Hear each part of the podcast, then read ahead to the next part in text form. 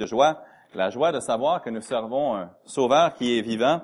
Et nous avons dans l'Apocalypse chapitre 1 ce Sauveur vivant qui nous adresse directement la parole, qui parle à tous ceux qui sont parvenus à ce jour dans Apocalypse, le premier chapitre, et nous allons lire les 18 premiers versets de ce chapitre, Apocalypse chapitre 1. Commençons au verset 18 et le titre du message de ce matin, le premier-né d'entre les morts. Le premier-né d'entre les morts. Apocalypse, c'est le premier chapitre. Commençons au verset 1 et nous allons lire jusqu'au 18e verset. La parole de Dieu nous dit ici, Révélation de Jésus-Christ, que Dieu lui a donné pour montrer à ses serviteurs les choses qui doivent arriver bientôt, et qu'il a fait connaître par l'envoi de son ange à son serviteur Jean. Celui-ci a attesté la parole de Dieu et le témoignage de Jésus-Christ, soit tout ce qu'il a vu. Heureux celui qui lit et ceux qui entendent les paroles de la prophétie et qui gardent les choses qui y sont écrites, car le temps est proche. Jean aux sept églises qui sont en Asie, que la grâce et la paix vous soient données de la part de celui qui est, qui était et qui vient, et de la part des sept esprits qui sont devant son trône, et de la part de Jésus-Christ, le témoin fidèle, le premier-né d'entre les morts, ou le premier-né des morts, et le prince des rois de la terre à celui qui nous aime, qui nous a délivrés de nos péchés par son sang, et qui a fait de nous un royaume, des sacrificateurs pour Dieu son Père, à lui soit la gloire et la puissance au siècle des siècles. Amen. Voici, il vient avec les nuées, et tout œil le verra, même ceux qui l'ont percé. Et toutes les tribus de la terre se lamenteront à cause de lui. Oui, Amen. Je suis l'alpha et l'oméga, dit le Seigneur Dieu, celui qui est, qui était et qui vient, le Tout-Puissant. Moi, Jean, votre frère, qui est avec vous à la tribulation, au royaume et à la persévérance en Jésus, j'étais dans l'île appelée Patmos à cause de la parole de Dieu et du témoignage de Jésus. Je fus saisi par l'Esprit au jour du Seigneur et j'entendis derrière moi une voix forte, comme le son d'une trompette qui disait, Ce que tu vois, Écris-le dans un livre et envoie-le aux sept églises, à Éphèse, à Smyrne, à Pergame, à Thyatire, à Sardes, à Philadelphie et à la Odyssée. Je me retournai pour savoir quelle était la voix qui me parlait, et après m'être retourné, je vis sept chandeliers d'or. Et au milieu des sept chandeliers, quelqu'un qui ressemblait à un fils d'homme, vêtu d'une longue robe et ayant une ceinture d'or sur la poitrine. Sa tête et ses cheveux étaient blancs comme de la laine blanche, comme de la neige, ses yeux étaient comme une flamme de feu, ses pieds étaient semblables à de l'airain ardent, comme s'il avait été embrasé dans une fournaise, sa voix était comme le bruit de grandes eaux. Il avait dans sa main droite sept étoiles.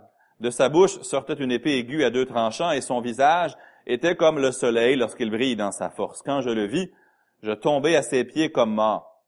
Il posa sur moi sa main droite en disant, Ne crains point, je suis le premier et le dernier et le vivant. J'étais mort. Et voici, je suis vivant au siècle des siècles. Je tiens les clés de la mort et du séjour des morts. Prions. Père éternel, c'est avec beaucoup de joie que nous nous approchons de Pâques. Cette semaine, nous avons médité avec beaucoup de solennité et de sérieux la mort de Jésus-Christ à Golgotha et nous allons en parler encore ce matin. Mais le jour, le dimanche, le jour de la résurrection, quand les femmes sont venues au tombeau, elles ont trouvé la victoire de Christ totale et complète. Avant de comprendre, elles pensaient que quelqu'un avait dérobé le corps. Les disciples, eux aussi, étaient confus, mais pas pour longtemps. Car Christ est venu leur dire qu'il avait accompli toute chose et qu'il fallait qu'il en soit ainsi. Et nous te rendons gloire pour un sauveur à qui nous pouvons parler aujourd'hui par l'entremise duquel nous pouvons nous approcher du trône de la grâce. Merci que la mort a perdu sa victoire lorsque Christ est ressuscité et que cette victoire, il l'accorde à tous ceux qui mettent leur foi en lui comme sauveur personnel. Merci pour la croix. Merci pour les souffrances que Jésus a portées pour nous.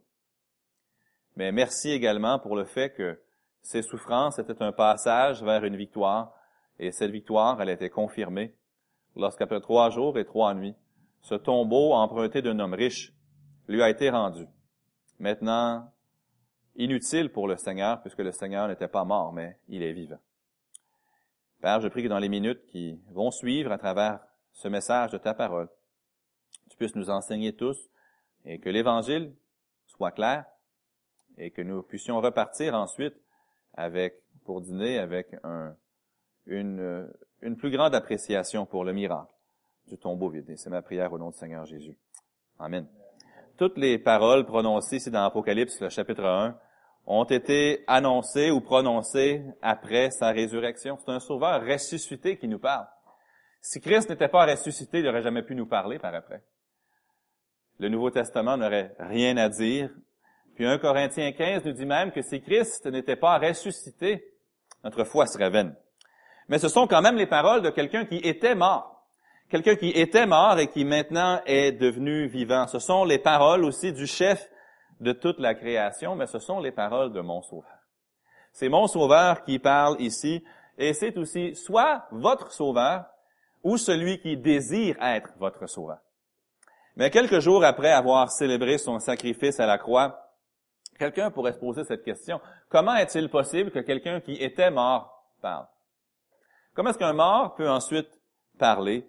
Comment est-ce qu'un agneau qui s'était sacrifié peut s'exprimer?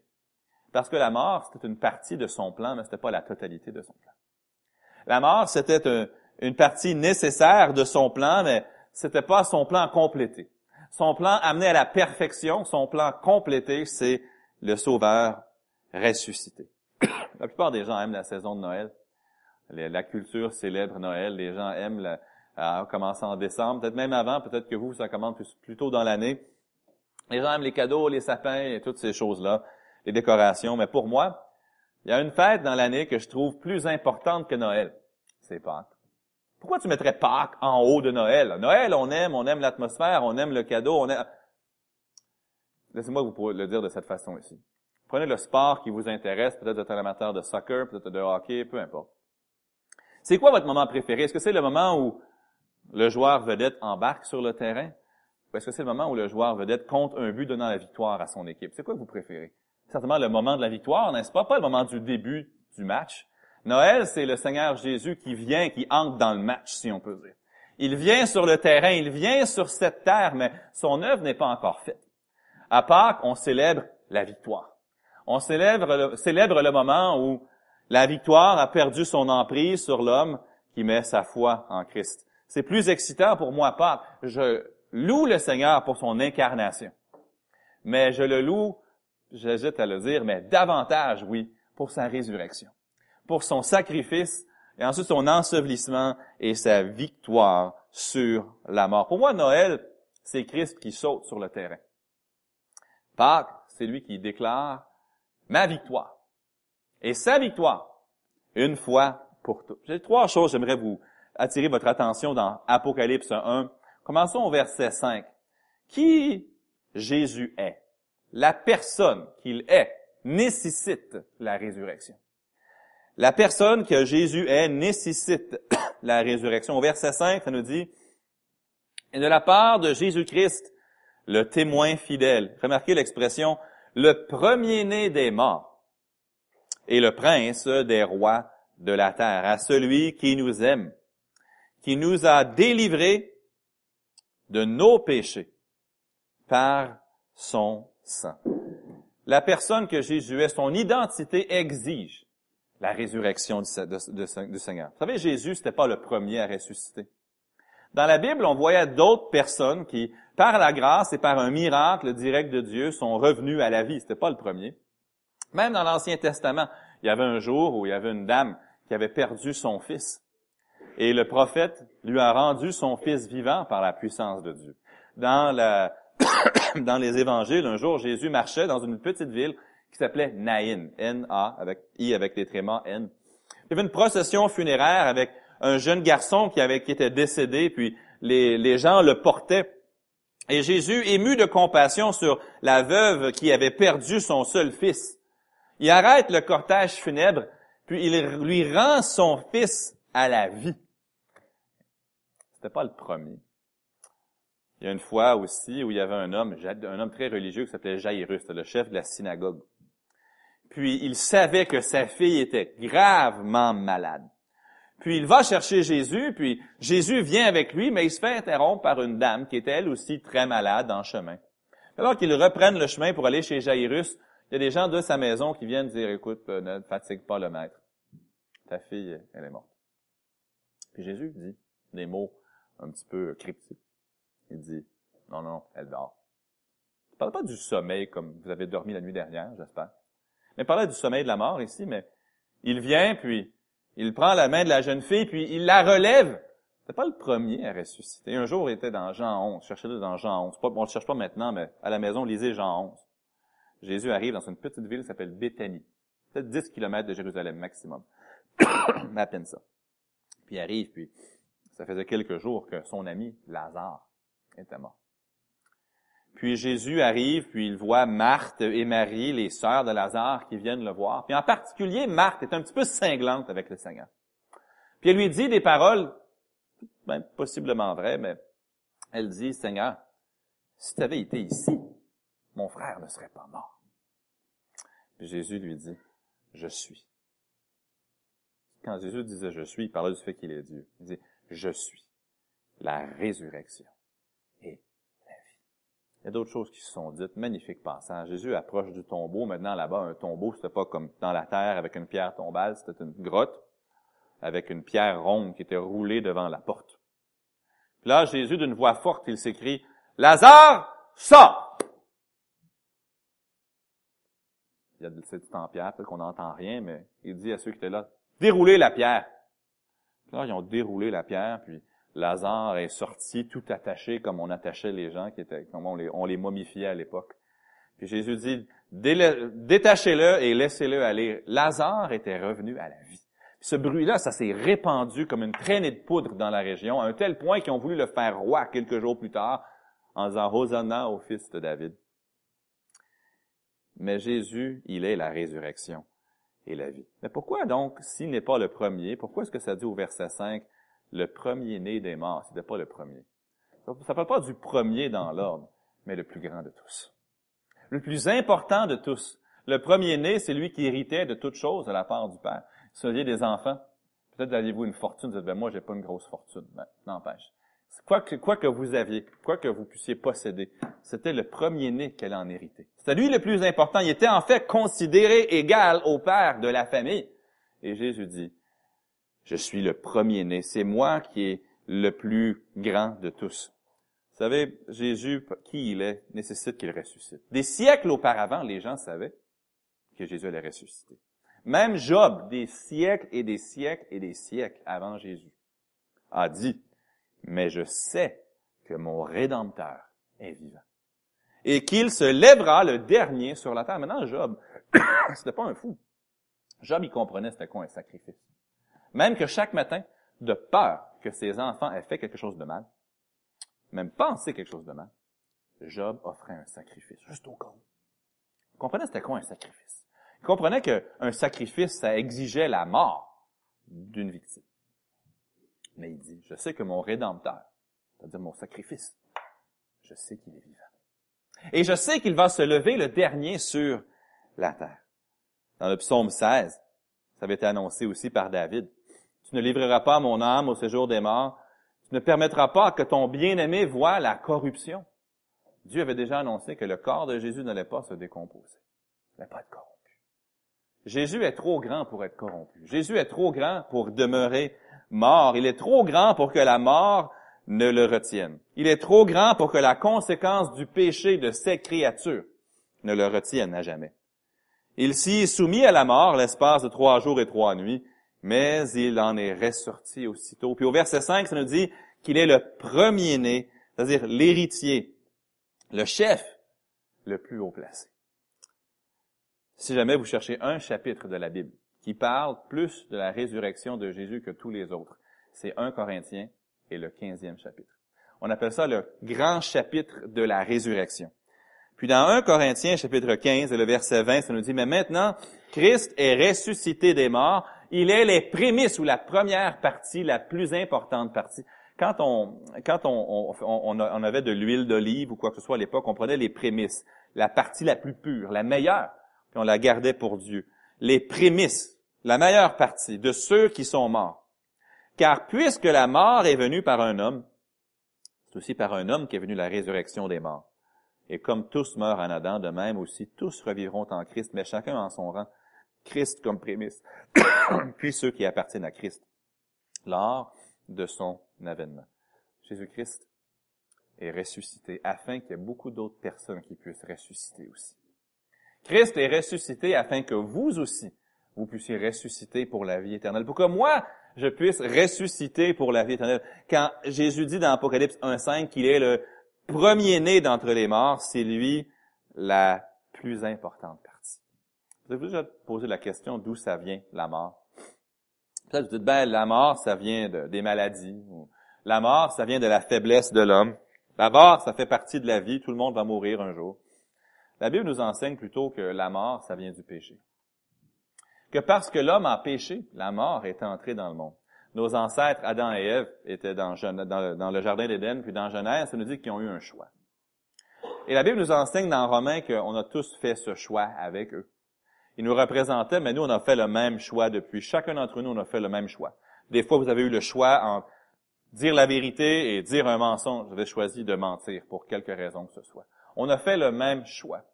Des fois, vous avez eu le choix de pardonner à quelqu'un ou de les haïr. Vous avez choisi de les haïr.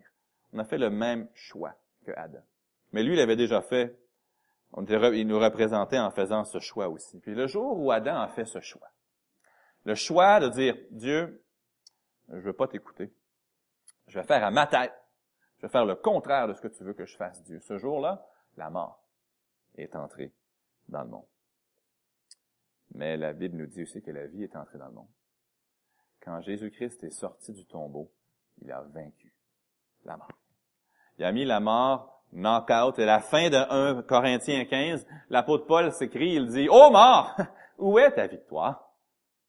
Ô mort, où est ton aiguillon? Quand Christ est ressuscité des morts, il m'a donné à moi et à tous ceux qui mettent leur foi en lui la victoire.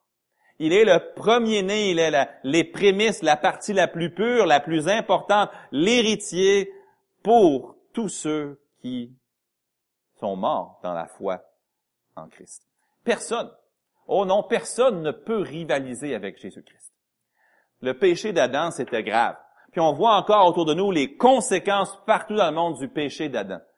Mais la victoire de Christ, elle est plus forte que le péché d'Adam pour qui veut bien croire. Le choix d'Adam a eu un énorme impact, un impact triste. Mais le choix de Jésus-Christ de mourir à notre place et ensuite de ressusciter des morts a un encore plus grand impact parce qu'il arrive même à effacer le choix d'Adam. Vous êtes un pécheur. Moi, je suis un pécheur aussi. Tout le monde ici est un pécheur. La Bible dit dans Romains chapitre 3 et le verset 10 qu'il n'y a point de juste. Pas même un. En Romains 3, 23, il nous dit, car tous, tous c'est un mot quand même simple à comprendre, tous, tout le monde, car tout le monde a péché et est privé de la gloire de Dieu. Mais en Jésus-Christ, tous peuvent aussi avoir la vie éternelle. Remarquez au verset 8 de Apocalypse 1, Jésus nous dit une expression qui peut nous sembler particulière. Il nous dit, je suis l'alpha et l'oméga. Ça, c'était le premier, la première, pardon, et la dernière lettre de l'alphabet grec. C'est comme dire, je suis le A et le Z, si on veut. Je suis l'alpha et l'oméga, dit le Seigneur Dieu. Celui qui est, qui était dans le passé, et qui vient, le Tout-Puissant. Jésus dit ici sans équivoque qu'il est le Tout-Puissant. Il est Dieu. Ce que Jésus a toujours été et ce qu'il sera toujours exige que Jésus-Christ ressuscite d'entre les morts. ce que Jésus dit ici dans Apocalypse 1 et le verset 8, c'est rien de nouveau.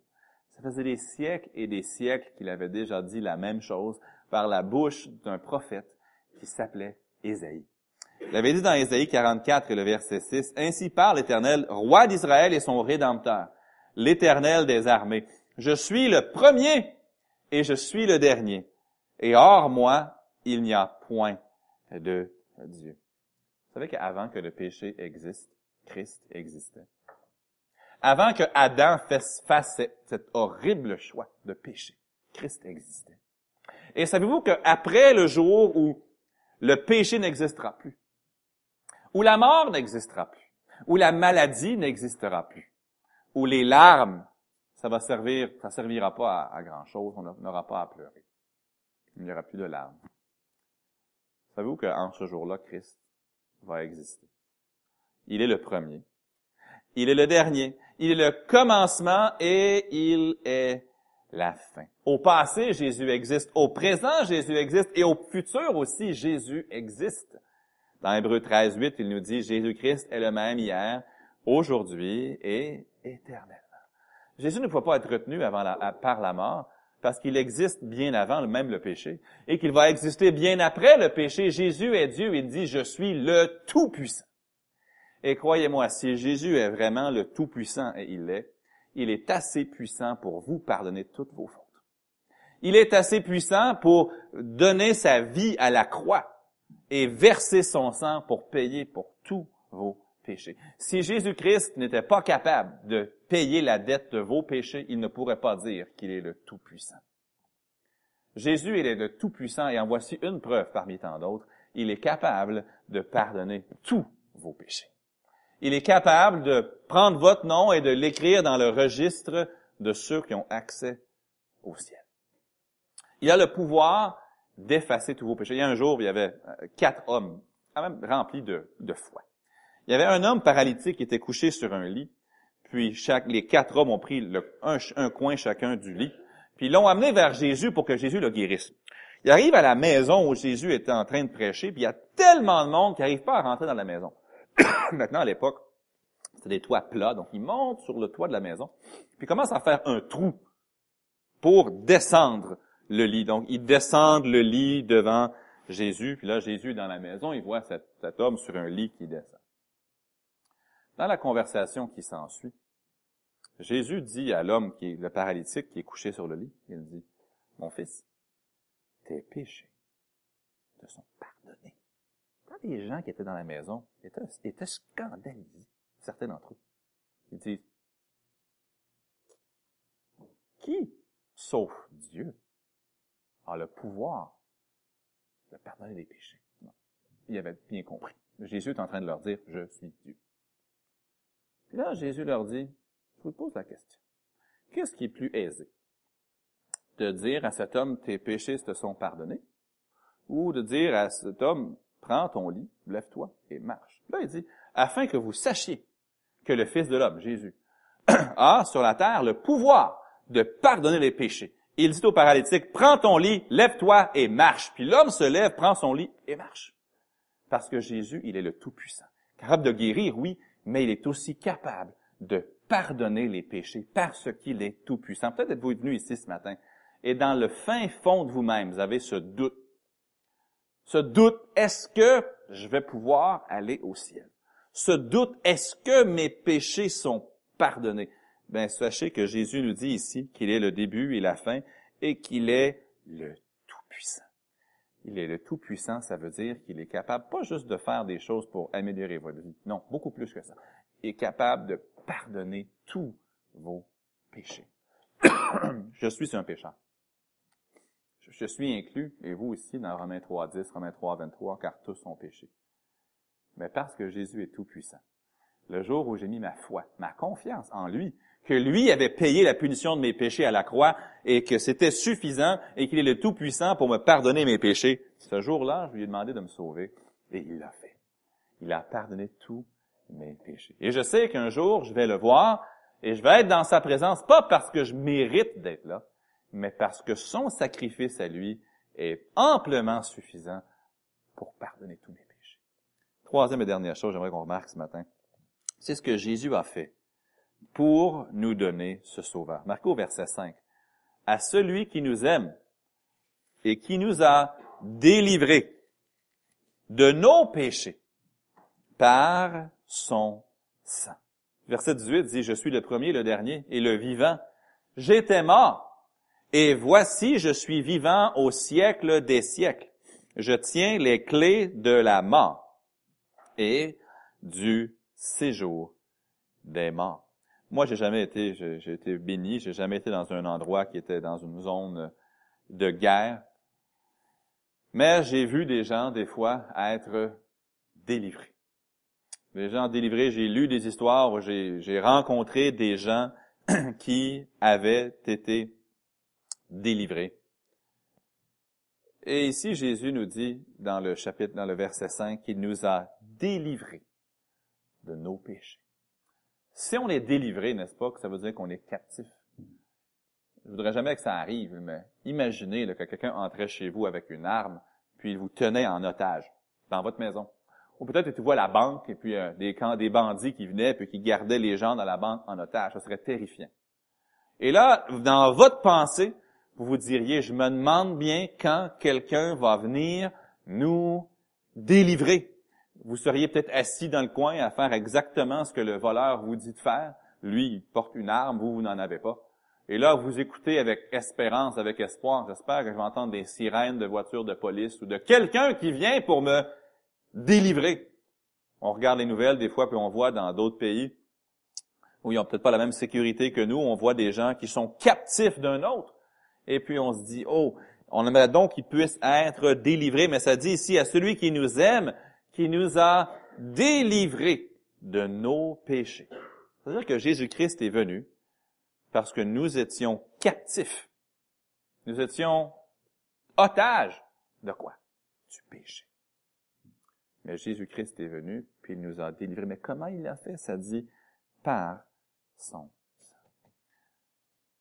Vendredi, c'était ce qu'on appelle le vendredi saint. Le vendredi saint, c'est un jour qui est mis à part sur le calendrier pour commémorer le sacrifice de Jésus-Christ à Golgotha. Et le vendredi saint, quand on le célèbre, on célèbre ce que Jésus a fait à la croix, puis il a versé son sang sur la croix afin que nous puissions être sauvés. Il nous a délivrés par son sang. On l'a lu tantôt avec M. Franco, dans Ésaïe 53, versets 5 et 6, ça dit, ce sont nos souffrances qu'il a apportées. C'est de nos douleurs qu'il s'est chargé. Et nous l'avons considéré comme puni, frappé de Dieu et humilié. Mais il était blessé pour nos péchés, brisé pour nos iniquités le châtiment qui nous donne la paix est tombé sur lui, et c'est par ses meurtrissures que nous sommes. On est guéri, on est délivré du péché, parce que Christ a versé son sang. Ce que Jésus a fait à la croix, il l'a fait par amour. Pâques et les jours qui précèdent Pâques, c'est la plus grande histoire d'amour jamais contée. Que Dieu vous a tant aimé, qu'il m'a tant aimé, assez pour donner sa vie. Jésus a dit plus tard qu'il n'y a pas de plus grand amour que de donner sa vie pour ses amis. Le plus grand acte d'amour que quelqu'un pourrait faire pour moi ou pour vous serait de donner sa vie pour nous. C'est ce que Jésus a fait. Il nous a délivrés de nos péchés par son sang. Verset 18, ça dit, j'étais mort. Pensez à ça juste un instant. De pouvoir parler de la mort au passé.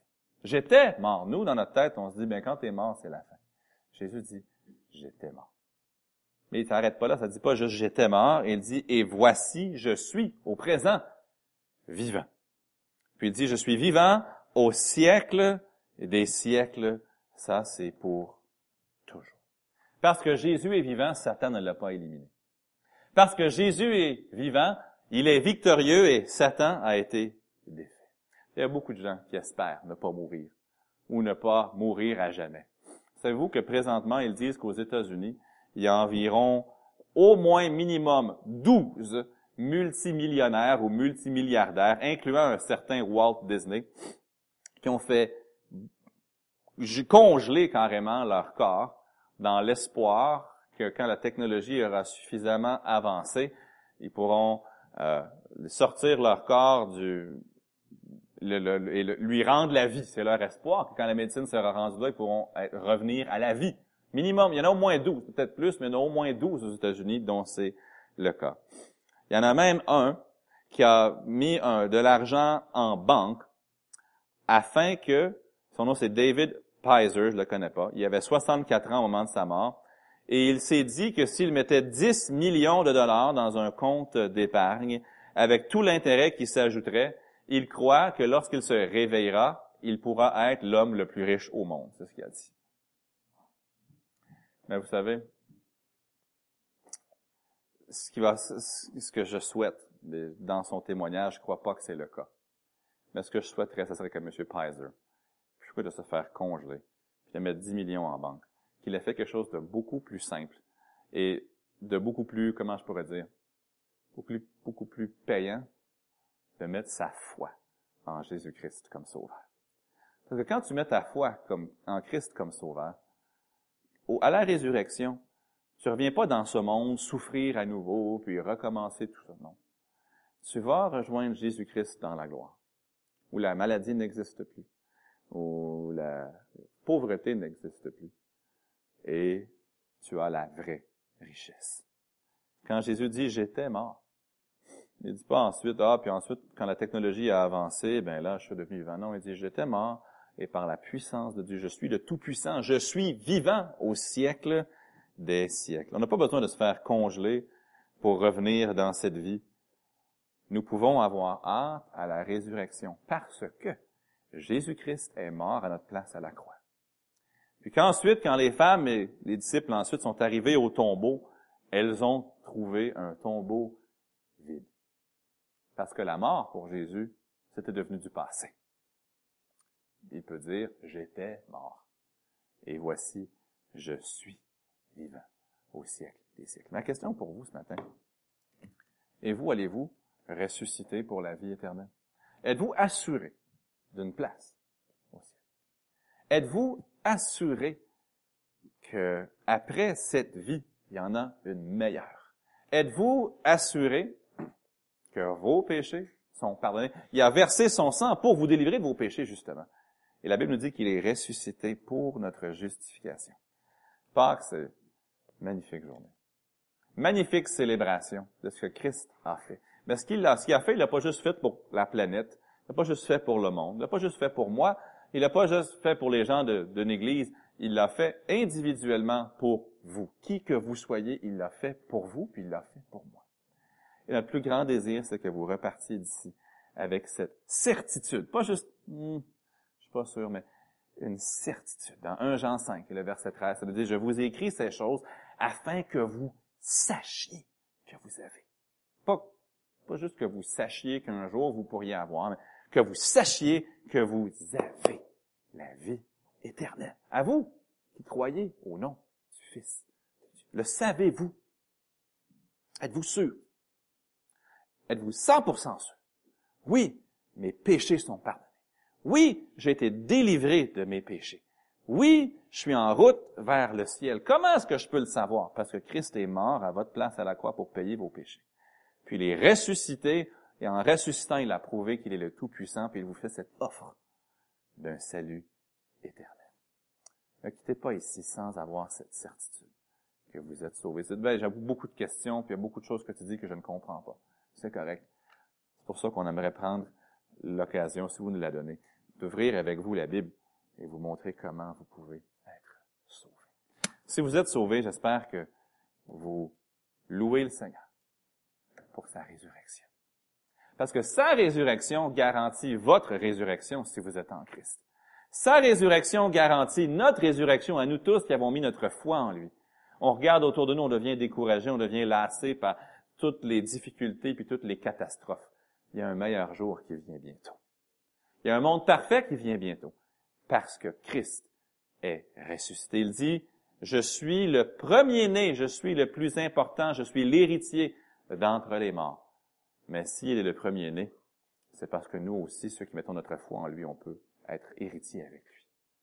Qui il est et ce qu'il a fait. Ça exige, ça méritait, non, ça exigeait, oui, la résurrection du Seigneur Jésus. Prions. Père, je te rends gloire pour le fait que Christ est ressuscité. Au temps marqué, Dieu l'a ressuscité d'entre les morts. Merci que si nous allons à Jérusalem aujourd'hui, il y a un lieu qui pourrait être le tombeau, ils l'ont placé, mais on ne peut pas le, dire avec 100% de certitude parce qu'il n'y a aucune façon de, de, faire des tests, de retracer si c'était là qu'il l'avait placé ou quoi. C'était tout simplement temporaire, ce tombeau. Merci que Christ est mort à ma place Je te loue parce que tu m'as délivré de mes péchés par ton sang. Et je te loue aussi parce que je peux t'adresser cette prière par le médiateur Jésus-Christ, parce qu'il est ressuscité. Nous te louons pour ta puissance, nous te louons pour ta grandeur, nous te louons parce que tu es l'alpha, l'oméga, le commencement, la fin, celui qui était mort et qui est vivant. Nous te louons parce que tu as brisé le joug, tu as brisé la puissance de la mort pour nous tous. Si qui que ce soit est incertain du salut, bien je prie qu'aujourd'hui soit le jour du salut. Et tous ceux qui sont certains, aide-nous à nous préparer à ta rencontre et à vivre dans la puissance du Christ ressuscité, à marcher dans la victoire sur le péché, puisque la victoire finale et totale a été acquise par Jésus-Christ. Aide-nous à marcher comme des enfants de lumière. C'est ma prière au nom du Seigneur Jésus. Amen. Gardons nos têtes courbées, juste nos yeux fermés, juste pour un instant. C'est simplement pour que les gens puissent avoir un peu de quiétude pour réagir comme ils le veulent. Si vous êtes ici aujourd'hui, puis vous dites, je suis pas sûr, je suis pas certain que mes péchés sont pardonnés. Mon objectif, c'est certainement pas de vous mettre mal à l'aise, c'est pas de vous gêner du tout, au contraire. Puisque personne ne regarde autour, peut-être qu'il y a quelqu'un qui dirait, est-ce que vous pourriez vous rappeler de moi dans votre prière dans quelques moments? Est-ce que quelqu'un qui est juste, pas vous nommer, mais je vais seulement me rappeler de vous en prière. Est-ce que quelqu'un qui par la main levée dirait, priez pour moi, j'aimerais savoir comment avoir la vie éternelle, comment recevoir le pardon des péchés. Quelqu'un qui a la main levée donnerait ce témoignage-là. Priez pour moi, j'aimerais savoir comment être sauvé. Merci, je vois ça de même, vous pouvez la baisser. Qu'il y a quelqu'un d'autre qui joindrait, qui dirait, j'aimerais savoir comment avoir la vie éternelle? Peut-être êtes-vous un enfant de Dieu, vous êtes ici, vous êtes sauvé. Mais peut-être que les, les, les,